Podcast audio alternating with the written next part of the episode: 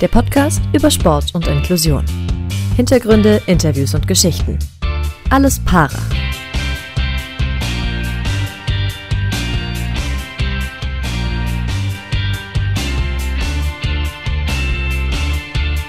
Hallo zusammen und willkommen zu Folge 4 von unserem Podcast Alles Para, der Podcast für Sport und Inklusion. Und äh, wir berichten wieder aufgrund des nochmals verlängerten Lockdowns aus mehreren, wie soll man sagen, kleinen Heimstudios. Äh, ich für meinen Teil, äh, Philipp Wegmann aus der Kölner Südstadt und Dorian Aus, du sitzt in Köln-Ehrenfeld, ja. Äh. In Köln-Ehrenfeld, ganz genau. Es ist gar nicht so weit voneinander entfernt. Ja, eigentlich nicht, aber durch äh, diese Situation sind wir ein bisschen gezwungen, uns zu separieren. Aber kein Problem, die Technik macht möglich. Wir sehen uns immerhin. Und äh, auch unser Gast ist zugeschaltet, den wir gleich nochmal näher erklären, und zwar aus äh, Frankfurt. Und der Gast ist heute mal jemand Besonderes, denn wir reden über ähm, Parcours. Dorian, was sind deine Erfahrungen mit Parcours? Für mich ist es oft immer gewesen, hin und her springen. Und dann habe ich irgendwann äh, 2004, glaube ich, war es, einen Film oder einen Trailer gesehen von einem Film ähm, in den französischen Balleus. David Bell war das. Und da, da hat es mich ein bisschen gepackt, weil da fand ich es mega cool, so Salto zu können. Und seitdem wollte ich es können. Spoiler, ich habe es nie geschafft. Äh, was ist deine, deine Assoziation mit Parcours? ja, ich äh, muss auch immer tatsächlich an die äh, französischen oder Pariser Banlieues, die Vororte denken, wo äh, ja, da rumgeturnt wird äh, in den, zwischen den Hochhäusern und über den Dächern. Und äh, ja, das sind einfach immer krasse, krasse Bilder, die man da so sieht und krasse Moves, die man auspackt. Ich äh, ja, bin, glaube ich, nie in die Nähe dessen gekommen. Das ist, glaube ich, so das, was ich damit verbinde. Was kannst du? Kannst du ein Salto? Nein, nicht, nicht mal, nicht, nicht mal okay. vom 3-Meter-Brett. ich habe damals, äh, wir haben ja zusammen Sport studiert und da habe ich, äh, war ein Grund, diese kompositorischen Sportarten zu wählen. Das war so Wasserspringen, äh, Trampolinspringen und quasi Bodentouren, weil ich eigentlich Bock hatte, es zu lernen und es hat einfach nie geklappt. So dieses an der Wand hochlaufen, Rückwärtssalto, war immer ein Traum von mir, aber irgendwie hat es dann, hat es irgendwie, weiß ich nicht, am Gewicht gelegen? Nee, daran hoffentlich nicht. Ja, Aber genau. Es lag an der Plauze wahrscheinlich. Hat es nicht funktioniert. Ich würde sagen, es ist äh, Zeit, dass wir mal unseren Gast äh, ins Boot dazu holen. Ja, du hast es schon gesagt, äh, es geht um Parcours. Wir haben Ihab Yassin heute zugeschaltet aus Frankfurt, äh, macht natürlich Parcours, äh, ist aber auch Parcours-Trainer für Kids. Und äh, ja, wir müssen sagen, wir sind vor allen Dingen über Instagram auf ihn aufmerksam geworden, weil er da, ja, was wir eben auch schon angerissen haben, äh, krasse Videos postet, wie er selbst ähm, ja durch Frankfurt und ähm, angrenzende äh, Städte da turnt und äh, ja irgendwelche Stunts auspackt, wo ich mir wahrscheinlich alle Gräten brechen würde. Äh, Ihab Yassin, 25 Jahre alt, äh, trägt Bart, Mütze, sehr gerne zumindest. 1,30 groß. Ihab, äh, was wir uns gefragt haben, wie heißt es eigentlich richtig? Parcours-Sportler und Sportlerin, Parcours-Athlet, Athletin oder Parkourist? Hallo erstmal, äh, bevor ich jetzt hier so anfange reinzuplappern. Äh, also wir nennen, also wir selber nennen uns eigentlich Trasseure und also weil es ja vom Französischen kommt quasi das Wort Trasseure. Und deswegen, also wir würden uns selber Trasseure nennen, Athleten oder Parcoursathleten kann man auch sagen, das nutzen halt gerade die Medien oder quasi die Leute, die halt eben nicht unbedingt im Sport drin sind, aber wir selber haben das Wort Trasseur für uns vereinbart. Kannst du das übersetzen? Also was, was heißt das genau sozusagen?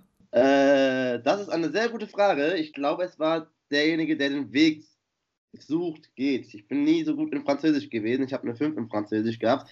Deswegen äh, weil und auch Shame on Me, weil eigentlich sollte ich das wissen, äh, müsste man wohl kurz in Google Übersetzer eingeben, Shame on Me. Äh, der, der den Weg geht, Parcours ist ja auch, der Sinn ist ja schnellste Route von A nach B, äh, quasi eigentlich, oder? Ja, effizient von A nach B zu kommen und ähm, quasi sich, also nicht auf vorgegebenen Wegen zu gehen, sondern sich selber den Weg durch die Stadt oder durch die Umgebung zu suchen. Parcours ja. findet ja jetzt nicht nur in der Stadt statt, sondern man kann es ja auch in der Natur machen. Aber gilt das für dich auch, weiß ich nicht, auf dem Weg zum Supermarkt zum Beispiel oder so? Ja, schon. Also ich versuche schon immer den kürzesten Weg zu nehmen. Und ähm, ja, und vor allem, man versucht schon quasi effizient von A nach B zu kommen. Also ich kann mich noch aus der Schulzeit erinnern, wo ich manchmal, wo wir quasi einen Aufenthaltsraum hatten und der war im Erdgeschoss und neben dem Aufenthaltsraum war direkt der Kiosk. Und der Kiosk war halt so am Eingang des Aufenthaltsraums Und da war dann immer so eine riesen Schlange und das Fenster war dann manchmal offen noch auf dem Halsraum, weil ich halt einfach durchs Fenster geklettert bin, weil ich keinen Bock hatte äh, zu warten. Und das war halt so, habe ich mir halt gedacht, so, yo, warum soll ich jetzt warten oder mich durch diese ganze Menschenmenge halt quasi durchquetschen, wenn ich halt einfach ein offenes Fenster. So zum Beispiel. Macht das für dich denn auch den Reiz aus, dass man so ein Warten überbrücken kann und einfach schnell von A nach B kommt? Oder was ist für dich so der Reiz bei Parcours? Der Reiz am Parcours ist eigentlich so, dass man quasi, dass jeder seinen eigenen Weg findet oder effizient anders bewegt, quasi, finde ich, weil jeder Mensch überwindet die Hindernisse auf einer anderen, effizienten Art. Also, keine Ahnung, wenn du jetzt über eine Mauer springen würdest, keine Ahnung, bestimmt gibt es, wenn du jetzt zehn verschiedene Trasseure hast, diese zehn Trasseure überwinden bestimmt die Mauern anders. Einer würde einfach nur über die Mauer springen, der andere würde, wie soll man das, einen Katzensprung drüber machen, also quasi wie ein Boxsprung, nur dass eben die Beine zwischen den Armen sind zum Beispiel. Über die Mauer rollen geht auch. Also keine Ahnung, es gibt verschiedene Möglichkeiten. Es ist nicht vorgeschrieben, wie man effizient von A nach B kommt. Aber was würdest du denn sagen, äh, wie viel Prozent beim Parcours ist Effizienz von A nach B kommen und wie viel ist dann auch sowas wie Style und äh, weiß nicht, dass es cool aussieht und äh, spektakulär aussieht? Also ja, das ist ja so wieder so ein Ding, das ist ja dieses, dieses Parcours und Führerning, weil ja man man sagt, man hat ja diese Diskussion immer gehabt, so was ist Parcours, was ist Freerunning, weil ja Style, man sagt immer, Style ist Freerunning und Parcours ist effizient. Also ich würde sagen, 80%, 90% effizient und 10% Style. Also wenn man wirklich, wirklich nur auf das Parcours ähm, sich konzentriert und wirklich auf die, äh, die Philosophie sozusagen ranzieht, dann ist es wirklich so mindestens 90% effizient und äh, halt bisschen Style muss ja vielleicht nochmal sagen, für die Leute, die jetzt Parcours nicht so kennen, das ist ja irgendwie, Hindernisse soll es eigentlich nicht geben, beziehungsweise man überwindet sie, wie du eben schon gesagt hast, mit drüber springen, drüber rollen, äh, weiß ich nicht, dran vorbei, sich hangeln oder wie auch immer. Hast du denn irgendwie einen Lieblingsmove oder so? Mm. Ein Signature-Move. Ein Signature-Move, uff. Ich weiß gar nicht. Also, also aus deinen Videos müsste man eigentlich sagen, dein Signature-Move ist irgendwie so das Rad äh, auf dem Boden. Also mit den Händen auf dem Boden und quasi eine Drehung. Ja, das Rad zum Beispiel oder bei uns heißt das der B-Kick quasi. Das ist so, äh, man, es ist wie ein, was soll ich sagen, wie soll, wie soll ich einen B-Kick erklären? Oh Gott, für die Laien. Ähm, ja, die sind wir und die, wahrscheinlich die meisten Hörerinnen und Hörer. Ja, ja, ja, klar. Also ich würde jetzt sagen, wenn ich einen B-Kick erklären würde, würde ich wahrscheinlich sagen, es ist wie ein Rad, nur halt, dass die, dass du quasi ähm, nicht kopfüber bist, sondern dass du quasi, dass dein Körper und deine Beine quasi parallel zum Boden sind. Also quasi, dass du nicht dein Kopf nach unten ist, sondern mehr so. Also es klingt so ein bisschen nach einem, nach einem Rad waagerecht durch die Luft. Ja, so ungefähr würde ich sagen. Also so kann man sich ungefähr vorstellen. Wenn man es jetzt immer noch nicht, immer noch keine Ahnung hat, gibt Bikik in YouTube ein, dann findet man es ich war nie der gute Erklärer, aber das ist okay so. Oder einfach äh, Ihab Yassin äh, auf Instagram stalken, dann äh, sieht man es auch. Das wollte ich jetzt nicht sagen. Du wolltest nicht die Eigenwerbung machen, das machen wir dann, das ist schon okay. ähm, was ich mich gefragt habe, du bist in Frankfurt oder lebst ja in Frankfurt und bist entsprechend da viel auf den Straßen unterwegs, um Parcours zu machen. Was muss eine Stadt haben, damit sie für Parcours besonders gut geeignet ist? Also, wenn du durch die Stadt gehst, gibt es ja wahrscheinlich Dinge, wo du denkst, ah, das ist perfekt, das brauche ich, genau sowas. Was heißt, was muss eine Stadt haben? Ich glaube eher, dass eigentlich jeder Ort, jedes Kaff eigentlich irgendwas hat, was Parcours machen kann. Also eigentlich reicht, wenn du eine Stange hast oder eine Mauer hast oder so weiter und ähm, quasi äh, dich damit auseinandersetzt. Also das finde ich ja schon ausreichend, weil ähm, natürlich kannst du jetzt sagen, okay, es wäre gut, wenn jetzt eine Stadt viele Mauern hat und so weiter und so gute Trainingsorte hat, natürlich. Aber ich denke mir halt auch einfach, das Reizvolle ist ja auch mit, mit gegebenen äh, limitierten Sachen sich kreativ auch auseinanderzusetzen quasi. Ist ja auch was Interessantes, finde ich. Mir fällt ein Video ein von einem anderen Trasseur aus Berlin. Der hatte quasi, man kennt ja diese Rampen für Rollstuhlfahrer. da sind ja meistens so Stangen nebendran, die ja so der Rampen entlang gehen. Und allein da hat er jetzt zwei, drei Stunden trainiert und hat da verschiedene Bewegungen gemacht. Also heißt eigentlich, allein schon das reicht aus, um, äh, um sich damit auseinanderzusetzen. Wir haben es am Anfang schon kurz erwähnt. Du bist in Anführungsstrichen nur 1,30 groß, Achondroplasie heißt das, glaube ich. Das ist äh, so ein genetischer, genetisch bedingter Kleinwuchs. Du, du weißt es besser, wenn es falsch ist. Sag, sag Bescheid. ist das? Alles gut, ist richtig. Ist das ähm, vielleicht sogar ein Vorteil, weil du einen niedrigen Körperschwerpunkt hast? Kann man das, kann man das so sagen? Ich weiß gar nicht, was also so vorteilmäßig ist im Parcours für kleinen Körper. Also vielleicht, dass ich, äh, boah, vielleicht einfach, dass ich äh, quasi, das habe ich selber mal festgestellt, so wenn wir an an Spots gehen, so, wenn ich so mit Leuten trainiere, die Leute schauen, wenn die dann diese Orte sehen, dann sehen sie immer so diese, diese großen, weiten Sprünge und so weiter. Und ich sehe dann immer so diese kleinen Sprünge, die sie halt nicht sehen können, würde ich sagen. Und ich schaue dann immer halt so die kleinen Sachen. Deswegen würde ich schon sagen, so, dass ich einen kleinen Körperbau habe, würde ich sagen, ist vielleicht der Vorteil darin, dass ich halt einfach an vielen Orten trainieren kann weil wenn jetzt jemand einen riesen Sprung macht, mache ich halt eben zwei, drei Sprünge zwischendurch und kann diese zwei, drei Sprünge miteinander noch verbinden mit anderen Freestyle-Moves. Du suchst dir ja auch immer Spots mit deinen ja, Teilnehmern an deinen Kursen, die du, die du machst als Trainer. Wir haben was gesehen, ein kleines Video, wo du mit, äh, mit Kindern trainierst. Wie erklärt man da Sachen oder wie bringt man denn eigentlich Parcours so bei? Ist das so ein bisschen Trial and Error? Also spring mal und wenn du hinfällst, dann war vielleicht was falsch und wenn du gut landest, dann wunderbar? ich versuche Parkour eigentlich immer dahin zu bringen, dass quasi ich eigentlich nicht, also wenn die, wenn so neue Leute kommen und, oder Anfänger kommen, ich die nicht direkt mit den ganzen Moves äh, konfrontiere oder bombardiere, sondern ich denen einfach die Möglichkeit einmal selber gebe, quasi für sich selber Ideen zu entwickeln, wie ich über eine Mauer gehe. Und meistens ist es dann so, dass es dann schon Leute gibt, die quasi schon ähm, Moves über, über die Mauer machen, die wir im Parcours auch schon ähnlich sind. Aber das Wichtige, was für mich immer ist, als Trainer, ist so, dass die Moves, die ich dir zeige, natürlich sind die Moves nice und die sind auch schön, aber im Endeffekt, du musst diese Moves nicht machen, um irgendwie, keine Ahnung, also da ist keine Pflicht. Das heißt, du selber entscheidest, wie du über die Mauer hingehst, du, also wie du die Mauer überwindest. Du selber entscheidest, was du in, deine, in deinen Bewegungen einfügst, weil es gibt kein richtig und es gibt kein falsch im Parcours. Also vielleicht das Wichtigste, was das einzig Wichtige im Parcours ist vielleicht, dass man versucht, halt sauber zu, also so quasi sauber zu trainieren, in dem Sinne, dass man quasi seine Gelenke und seinen Körper schont. Es soll nicht so sein wie Turnen, wo man quasi ähm, so ein, eine limitierte Bewegungsspektrum hat und dann war es das, sondern wir sind halt, wir wollen halt quasi frei sein und wir wollen ja quasi den Leuten die Möglichkeit geben, sich zu entfalten. Bewegt euch so nach dem Gefühl so. Das ist sowas wie, ich würde sagen, sowas wie Tanzen mäßig. Also man bewegt sich quasi nach dem Gefühl und man, man macht es einfach so, ohne irgendwie jetzt nach einem Schema A, Schema B sich zu bewegen. Trotzdem ist der Parcoursport ja mittlerweile auch so ein bisschen organisiert. Es gibt hier und da auch Wettkämpfe. Die sind allerdings vom, äh, vom Turnverband, vom Deutschen Turnerbund äh, organisiert oder ihr seid da im Prinzip so Mitglied. Äh, ja. Wie passt das zusammen? Weil äh, du hast ja schon gesagt, eigentlich äh, wollt ihr euch so ein bisschen vom Turnen entfernen, aber es gibt ja trotzdem auch jetzt so rein sportlich so viele Bewegungselemente, die vielleicht irgendwie aus dem Turnen kommen. Ja, ja.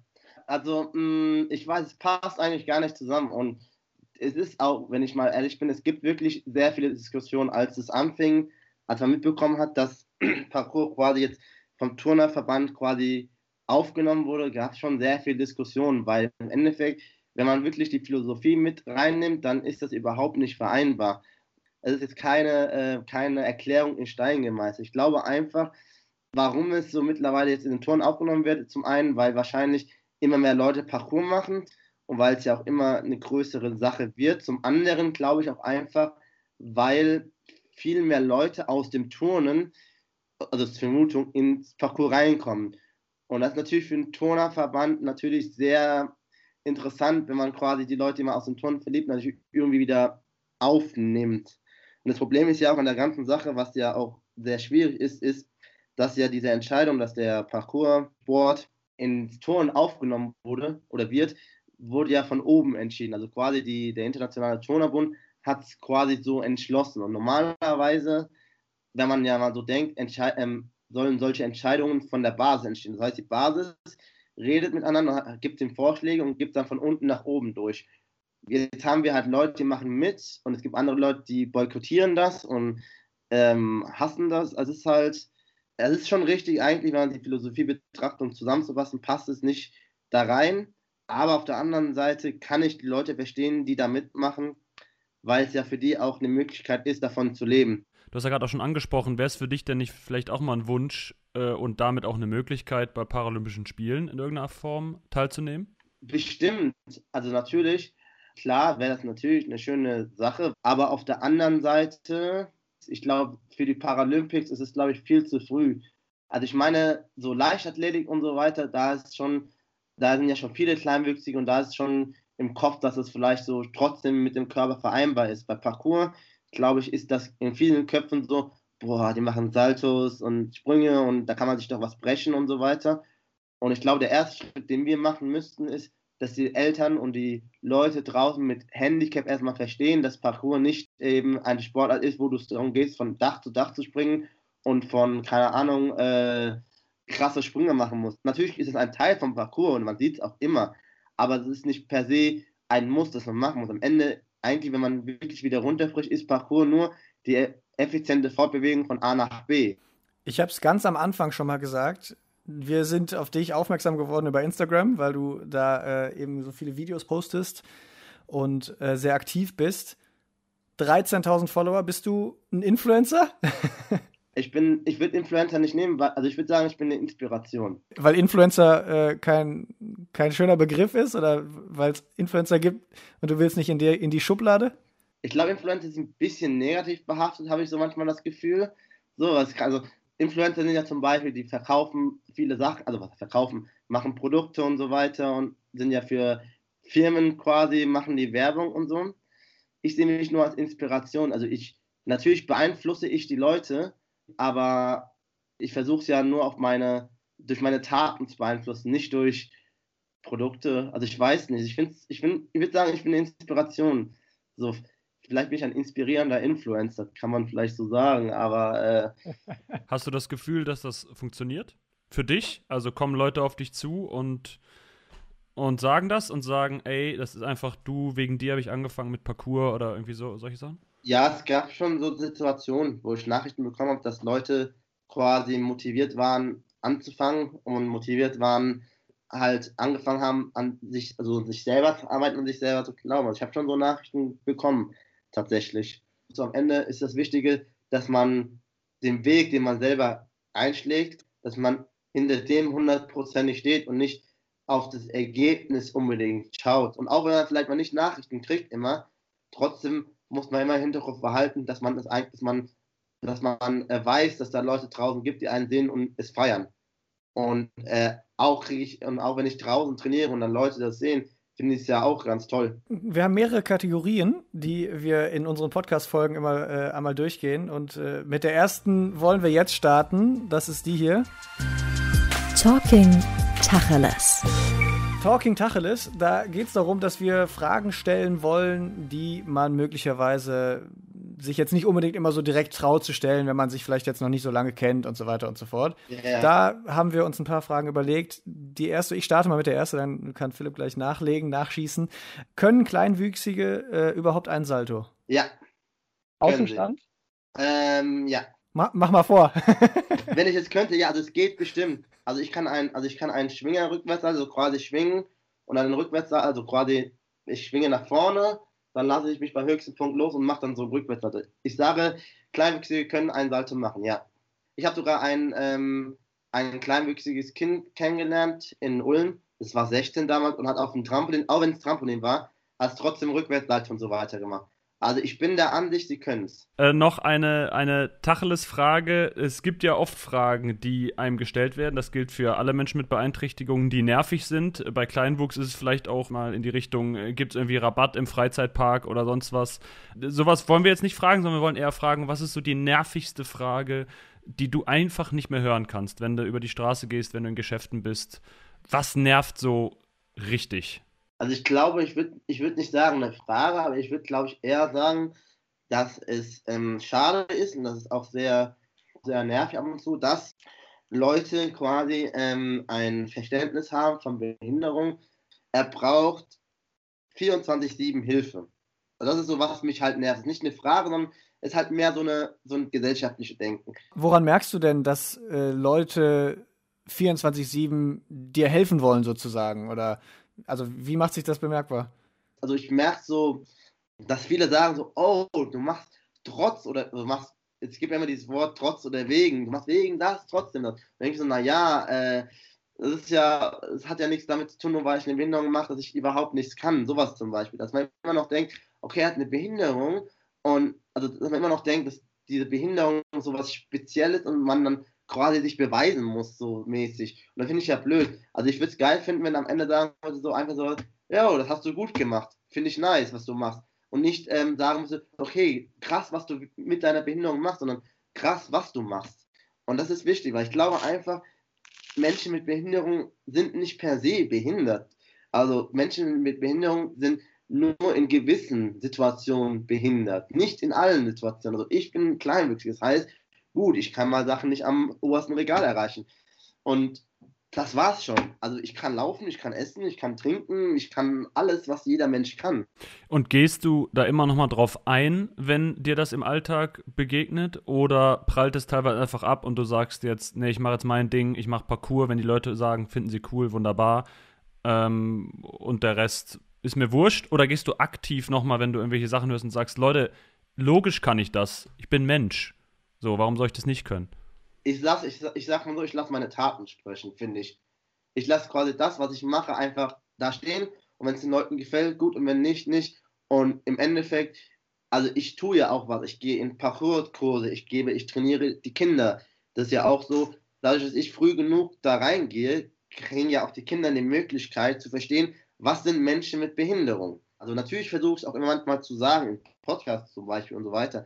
Aber manchmal oder eigentlich öfters versuche ich es durch Taten zu, ähm, zu zeigen. Also man erreicht Menschen eher mit Taten als mit Sätzen, glaube ich. Das ist so meine, meine, meine, meine Denkweise. Man kann es natürlich oft genug sagen, wie ein Mantra, aber ich glaube tatsächlich, wenn man auch lebt und vormacht und nicht nur sagt, dann bleibt es besser in den Köpfen hängen.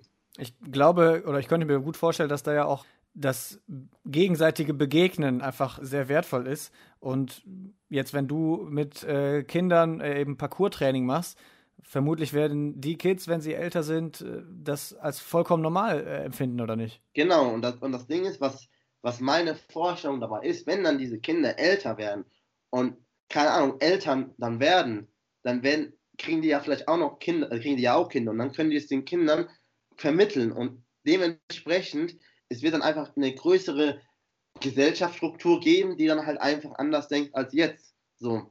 Weil ähm, ich glaube einfach, es gibt noch so viele Eltern, die einfach ähm, in der Zeit aufgewachsen, wo es halt eben mit Bindung noch komisch war, wo man halt gesagt hat, so, okay, schau nicht darauf und so weiter, was ja aber auch Bullshit ist. Deswegen, die Eltern müssen lernen, und ich glaube, deswegen gehe ich ja auch zu den Kindern, dass wir verstehen, am besten verstehen Personen das, was vor ihnen passiert, am besten, wenn man es denen erklärt und nicht denen sagt, so, okay, schau weg, sondern dass man wirklich die Möglichkeit denen gibt, die Fragen zu stellen. Und auch wenn es die Fragen schmerzhaft oder dumm sind, es sind immer noch Kinder und das muss man bestehen. Und deswegen müssen, diese, müssen die Fragen zugelassen werden. Weil die Kinder machen das ja nicht aus, aus bösem Willen. Die sind ja sechs, sieben. Wenn, dann, wenn sie halt nie die Möglichkeit hatten, so mit Menschen mit Behinderung in Kontakt zu kommen, dann werden diese Fragen gestellt. Und da ist es dann am wichtigsten, nicht dann sich darüber aufzuregen, was die Kinder für Fragen stellen, sondern zu überlegen, okay, wie kann ich dagegen, wie kann ich denen diese Fragen beantworten? Ich habe das Gefühl, dass manchmal Kinder gar nicht so dumme Fragen stellen, sondern äh, ja einfach die Fragen vielleicht ein bisschen äh, weniger durch die Blume stellen, ja. Also ja, ja. halt ein bisschen direkter. Eigentlich sind die Kinder perfekt für unsere Tacheles-Kategorie. die stellen einfach immer ehrlich die Fragen, was sie denken. Aber Ihab, hast du denn das Gefühl, dass äh, manchmal vielleicht sogar erwachsene Menschen dümmere Fragen stellen, sozusagen? Also dümmer in Anführungsstrichen? Also im Alltag jetzt weniger, glaube ich. Aber so jetzt in Interviews und so weiter kommt es natürlich darauf an, für welchen, äh, für welchen Format du halt gerade bist. Also es gibt natürlich so Leute, die halt, keine Ahnung, so viel Klatschpressen da sind. Da stellen die natürlich dumme Fragen, natürlich für die Clickbait, aber wo man sich dann auch wiederum fragt, so, ist das wirklich das, das Journalistische? So, also ich glaube, da, ist, da sind die meisten dummen Fragen vorgestellt worden. Also ich bin jetzt mal offen und ehrlich. Also ich kann mich daran erinnern, ich habe mit dem SWR ein Interview geführt und die sind auch lieb so weiter, aber irgendwie, es ging weniger um Parcours, hatte ich so das Gefühl, sondern es ging mehr um meine Behinderung und mehr über das so quasi. Und sogar, ja, wie war es mit Mädels, wie war es mit dies und das. Natürlich sind das Fragen, die wichtig sind, keine Frage. Aber ich finde es halt so, ich fand es so komisch. So, und, und ich muss aber auch ehrlich gestehen, zum Beispiel, ähm, es gibt den SWR und es gibt das SWR Heimat und der SWR Heimat hat zum Beispiel einen, einen einminütigen Clip hochgeladen oder einen halbminütigen Clip von mir mit denselben Aufnahmen und da ging es wirklich nur um Parcours. Finde es viel wichtiger, Fragen zu stellen, halt die so gesellschaftliche Fragen stellen und so weiter. Sowas finde ich wichtig. Ich glaube, das interessiert die Leute viel mehr, als zu verstehen, okay, wie läuft es eigentlich mit Mädchen und so weiter und diese Mitleidkreise oder sowas zu machen. Und da wollte ich eben eigentlich auch so ein bisschen hin. Interagierst du denn dann oder greifst du ein und sagst, Leute, was soll so eine Frage? Oder sagst du dann, ach mein Gott, dann lass sie halt die, die Frage stellen? Ich kann mich zum Beispiel daran erinnern, dass wir ganz früher, hatte ich mal eine Frage gestellt bekommen. Das war aber auch, ich wusste, was das für ein Format war. Das war so ähm, das Lachen der anderen. Ich weiß nicht, ob ihr das kennt, das ist ja vom WDR. Und ähm, da wurden zum Beispiel Fragen gestellt, so, ja, wie ist das mit Frauen? Und gehst du dann in so ein Bordell und so weiter? Also ich versuche schon ehrlich zu antworten, aber ich versuche halt ähm, mh, so zu antworten, dass ich halt, dass es halt nicht zu persönlich wird. Oder wenn, aber das Problem war dann auch zum Beispiel, das SWR hat dann die ganze Zeit so nachgehakt, so. Und das ist zum Beispiel was auch, das ist so dieses Nachhaken, das finde ich dann auch wieder richtig blöd und so dumm. Also das Nachhaken, kann ich sagen, ist auf jeden Fall eine Journalistenkrankheit, die kennen Dorian und ich ja auch. Ähm, das macht man, aber die Frage nach Bordellbesuchen finde ich ehrlich gesagt absolut übergriffig. Also da ist es eigentlich mir egal, wer das gefragt wird, es geht die Leute doch eigentlich nichts an, oder? Ja, voll. Also was ich so das Gefühl habe, die Journalisten, oder also das ist jetzt nichts gegen euch, sondern es ist einfach eine allgemeine Sache. Ich glaube, es gibt gewisse Journalisten, die wollen irgendwie so wirklich viel aus dem Privatleben eines irgendwie herauskritzeln. Und ähm, ich finde einfach, ähm, man muss sich immer wieder, man muss sich klar sein, was man eigentlich gerade macht. Man, man weiß, okay, man interviewt jemanden, der hat eine Behinderung. Und es geht eigentlich darum, wie geht er mit der Behinderung um und was macht er mit Parcours und so weiter. Dann finde ich so Fragen wie, ja, was ist eigentlich mit Mädels und so weiter, schon irgendwie halt unpassend, weil es geht ja mehr darum, okay, also wie gehst du mit dem, mit den gesellschaftlichen Denkmustern um, okay, was, wie denkst du über die Behinderung oder wie denkst du über Menschen, die sagen so, ja, Behinderte sind das und das. Darum geht es ja. Es gibt ja genug Kleinwüchsige, die haben ja auch Freundinnen und das ist das Normalste, weißt du? Und es ist echt schade, dass es so aus Journalisten kommt, weil eigentlich haben ja Journalisten, ich finde, irgendwie habe ich so das Gefühl, Journalisten haben doch auch einen gewissen Ethos, weißt du? Das ist halt so, was ich mir so denke. Ja, das ist das, was ich meinte. Also die, die Frage finde ich, find ich absolut komisch. Ähm, aber dann kommen wir mal wieder einfach zu dir ein bisschen zurück als Person. Darum soll es ja eigentlich gehen. Um dich als Person. Person ne, es ist sehr wichtig, es ist sehr interessant. Äh, auch damit vielleicht ähm, in unserem Fall Kollegen, Kolleginnen das hören und sagen: Ah, okay. Äh, dann, die hatten wir ja schon auf dem Zettel, die Frage lassen wir sie weg. Also Dorian und ich können wir sagen, wir haben die Frage nicht auf dem Zettel. Das können wir schon mal vorwegnehmen. Irgendwelche Mädels fragen. Ja, wir haben noch Ethos. Genau. Hatten oder haben? Hoffentlich haben wir es noch. Haben immer noch. Äh, trotzdem eine Frage zu dir nochmal so privat als Person, weil du hast uns erzählt, dass du meditierst. Ist das für dich äh, der Ausgleich zum Parcours? Äh, weil Parcours ist Action, schnell, viel rumlaufen und meditieren. Ähm, ich habe es mal probiert, ist es jetzt ehrlich gesagt nicht ganz so meins, aber ist ja eher ruhig sitzen, entspannen. Ich habe nie drüber nachgedacht, dass es zum Ausgleich zum Parcours ist. Es ist eher mehr so für mich, weil quasi, mh, hm, also ich meditiere ja morgens und abends und dieses Meditieren ist ja quasi, dieses Morgensmeditieren ist quasi so seine Gedanken ordnen und quasi mal einfach Zeit für sich zu nehmen und auch Abendzeit für sich zu nehmen. Also ich bin so gerne unterwegs, unabhängig vom Parcours. Ich gehe raus, ich bin in der Natur oder was auch immer. Und ich habe einfach gemerkt, okay, ähm, ab und zu mal auch mal kurz mal runterzuschalten, kann mir auch gut tun. Gehört da für dich auch auf die Vorbereitung die Ernährung dazu? Weil du in deinem Fall ernährst dich jetzt ähm, vegan. Ist das oder folgt das einem Statement eher? Tatsächlich ist Ernährung schon wichtig. Also für mich ist Ernährung schon wichtig, dass ich schaue, okay, dass ich mich gesund ernähre. Und ähm, ob es ein Statement ist, glaube ich, weniger ein Statement. Also ich möchte, also ich bin jetzt nicht der Veganer, der jetzt 24-7 sagt, so, yo, vegan ist dies und das, sondern es ist mehr eine eigene bewusste Entscheidung. Ich mache es für mich getroffen, weil ich weiß, okay, es ist für mich gut und ich fühle mich damit glücklich. Und wie ich ja schon sagte, man beeinflusst die Leute am, am, Ende am besten durch seine Taten und nicht durch die Worte. Welche Frage kriegst du als Veganer am häufigsten gestellt? Also ich zum Beispiel ernähre mich auch komplett vegetarisch und da ist es immer so, vermisst du denn nicht das Fleisch oder so? Äh, was ist es bei dir? Weil ich zum Beispiel könnte mir jetzt vegan nicht vorstellen, weil ich glaube, da wird mir, ja, halt so, so Milchprodukte würden mir einfach zu sehr fehlen. Käse und so äh, ist einfach zu geil.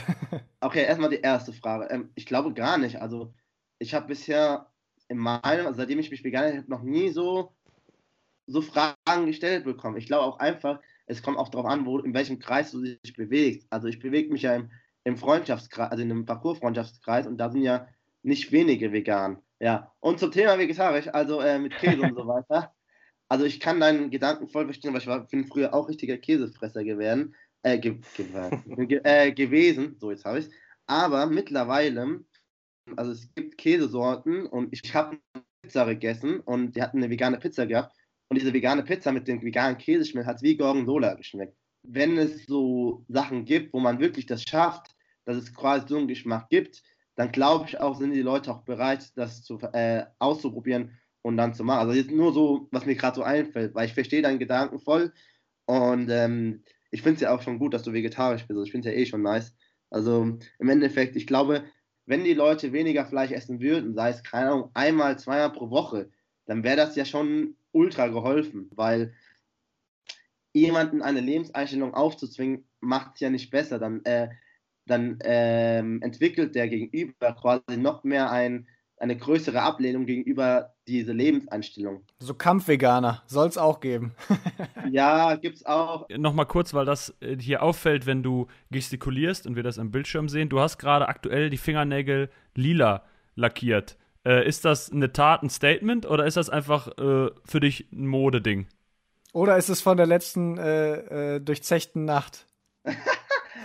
Keine Ahnung, ich probiere es einfach aus. Also ich finde es ja nice. Ich meine, im Endeffekt, was mir auch darüber überlegt habe, ist so, ähm, A, gibt es in der Parcours-Szene nicht wenige, die die Fingernägel nicht lackiert haben. Also die lackiert haben, also ich kenne ein paar Leute und zum anderen, früher waren wir Männer auch lackiert. Also wir hatten ja auch, es gab früher Bilder von Männern, die waren ja auch lackiert.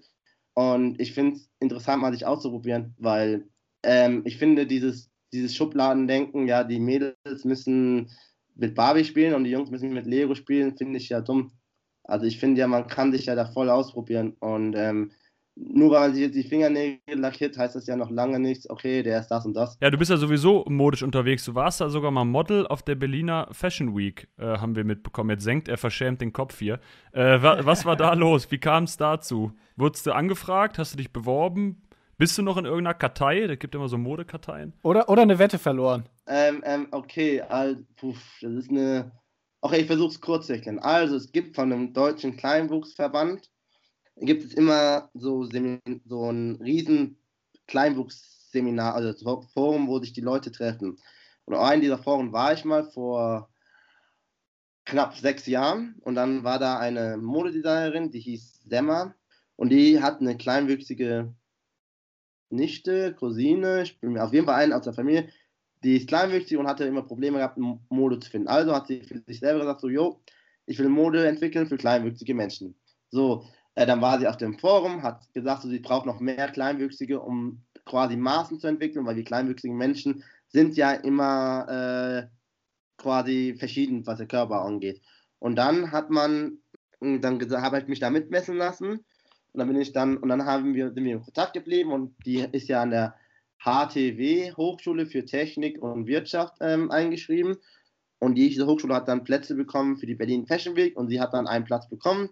Und ich war dann noch mit ihr in Kontakt. Wir haben dann geschrieben und der Rest erklärt sich von selber. Und zack ist man Model. ja. Also ich bin jetzt da nicht mehr so wirklich präsent. Ähm, ich sag so, ich, es kommt, wie es kommt. Du würdest dich nicht dagegen entscheiden. Nee, also ich bin da offen. Jetzt hast du nur, äh, wirst du von uns ein bisschen unter Druck gesetzt, denn jetzt kannst du nicht mehr so offen bleiben, äh, nicht mehr dir alles offen halten. Jetzt musst du dich entscheiden. Wir haben noch eine kleine Kategorie, die wir mit dir noch durchgehen wollen. Ja. Äh, nämlich die hier. Erster Verlierer oder zweiter Gewinner. Und es sind quasi entweder oder Fragen und du, wir stellen die durchgehend hintereinander weg und du sagst immer einfach, entscheidest dich für eine der beiden Dinge. Okay. Bist bereit? Ja, ja. Influencer oder Sportler? Sportler. Parkour oder Paralympics? Parkour. Swagger oder Sweater? Swagger. Jeans oder Jogger? Jeans. Android oder iOS? iOS. Insta-Story oder Insta-Feed? Instafeed. Kaufen oder mieten? Kaufen. Fan oder Star? Star. Ich sag Star. Auto oder ÖPNV? ÖPNV. Parkour oder Parkuhr? Parkour. Das ist selbst gezuckt, deine Antwort. Und als letztes noch bezogen auf äh, den Verkehr einparken oder umparken? Ein Paar. Okay. Äh, danke für die schnellen Antworten. Das war wirklich äh, sehr schnell weg. Was, welche fiel dir am schwersten? Wo würdest du am liebsten sagen, boah, da ist es eigentlich beides? Ich glaube, Fan oder Star, hast du sehr lange überlegt. Ja, weil Fan ist halt, ähm, das Problem ist, wir im Parcours, wir, haben so das, äh, das Wort Fanboy. Ich weiß ja nicht, wie gut ihr Parcours-Leute kennt, deswegen nehme ich mal einen anderen aus dem, kann auch sagen wir so, Nico Kappel. Ich glaube, den müsstet ihr kennen. Kleinwüchsiger äh, Kugelstoßer. Genau. Beispiel, ähm, jetzt hast du einen Fanboy und dann nervt er jedes Mal, wenn er diesen Nico, wenn er den Nico sieht, geht er ihm so, ja, was geht und so weiter. Und jedes Mal bombardiert er ihn mit Fragen. Irgendwann ist dann ja der Nico halt ultra genervt, weil das Problem ist dann, man wird dann, also der Nico wird dann als etwas glorifiziert, würde ich sagen, so als eine Persönlichkeit, die nicht real ist. Und, ähm, Also fast schon so Groupies. ja, genau. Und deswegen ist mir so die Frage schwer gefallen, weil Star, denke ich immer so, okay, Star klingt so etwas überheblich. Deswegen war deswegen, das hat mich so überlegt, so, hm, soll ich überheblich klingen oder soll ich nervig klingen? Das war so, Naja, gut, dass du es äh, jetzt noch aufgeklärt hast. Hast du denn Fanboys oder Fangirls?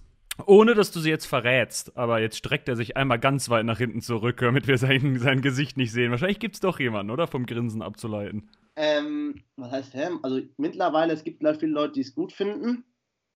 Ich, hab mal, ich bin dann mal durch Deutschland ein bisschen gereist für mich selber und habe dann bei jemandem übernachtet.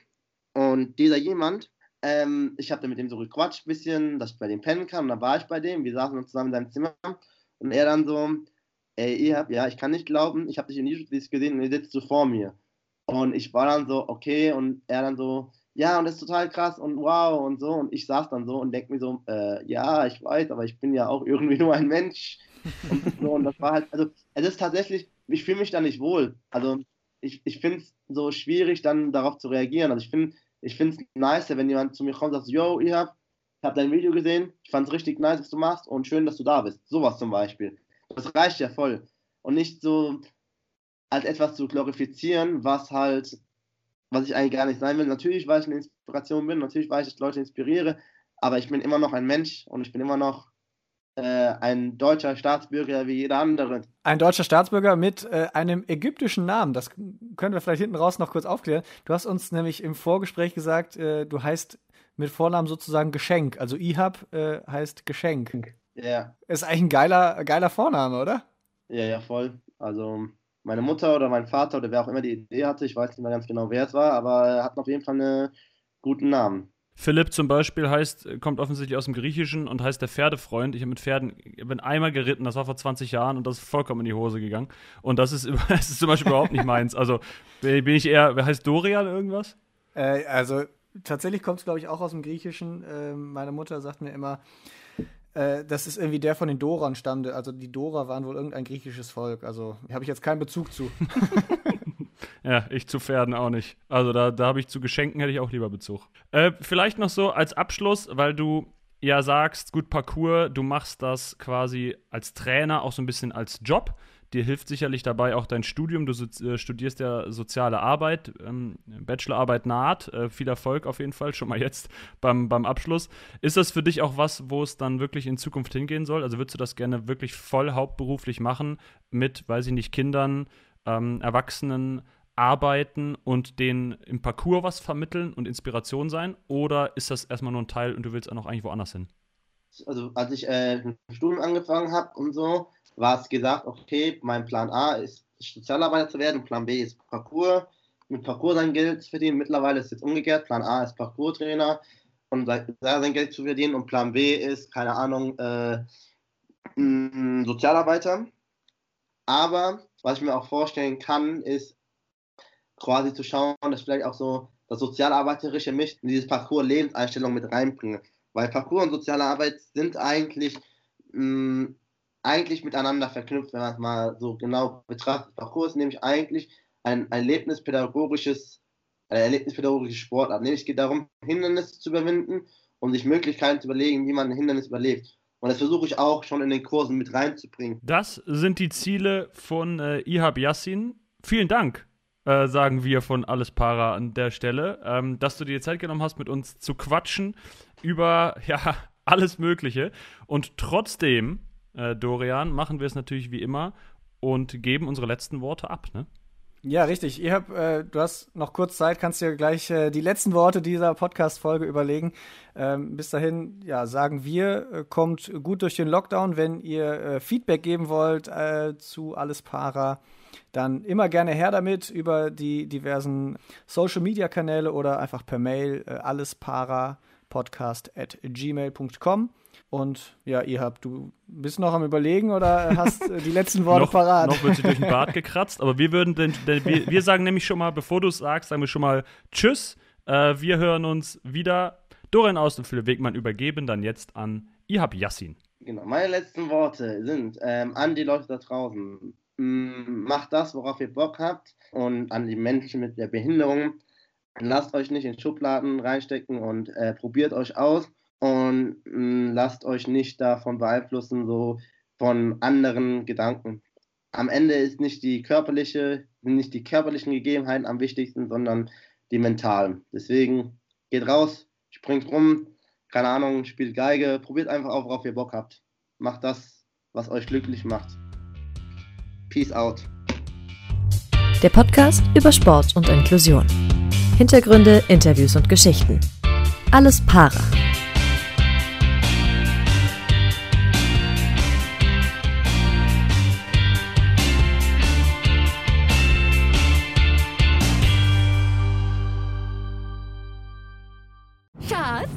Bin neu verliebt. Was?